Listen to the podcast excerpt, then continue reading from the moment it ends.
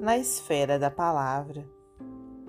Certa palavra delituosa foi projetada ao mundo por uma boca leviana e, em breves dias, desse quase imperceptível fermento de incompreensão, nasceu vasta epidemia de maledicência.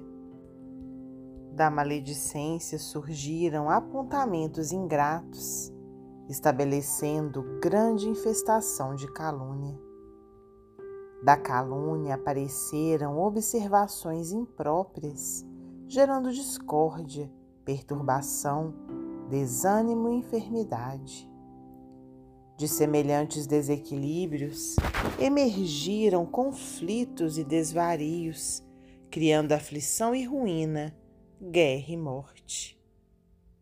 Meus irmãos, para o médico desencarnado, o verbo mal conduzido é sempre a raiz escura de grande parte dos processos patogênicos que flagelam a humanidade.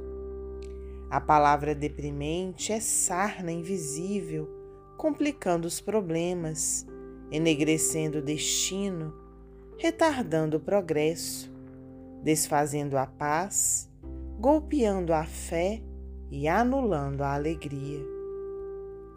Se buscamos no mundo selecionar alimentos sadios na segurança e aprumo do corpo, é indispensável escolher conversações edificantes, capazes de preservar a beleza e a harmonia de nossas almas. Bocas reunidas na exaltação do mal assemelham-se a caixotes de lixo, vazando bacilos de delinquência e desagregação espiritual. Atendamos ao silêncio onde não seja possível o concurso fraterno. Disse o profeta que a palavra dita a seu tempo é como maçã de ouro em cesto de prata. No entanto, só o amor e a humildade conseguem produzir esse milagre de luz. Para cooperar com Cristo, é imprescindível sintonizar a estação da nossa vida com seu Evangelho Redentor.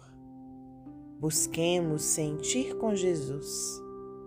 Não nos esqueçamos de que a língua fala com os homens e de que o coração fala com Deus.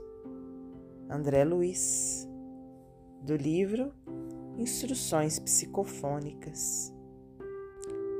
Mensagem recebida psicofonicamente por Francisco Cândido Xavier.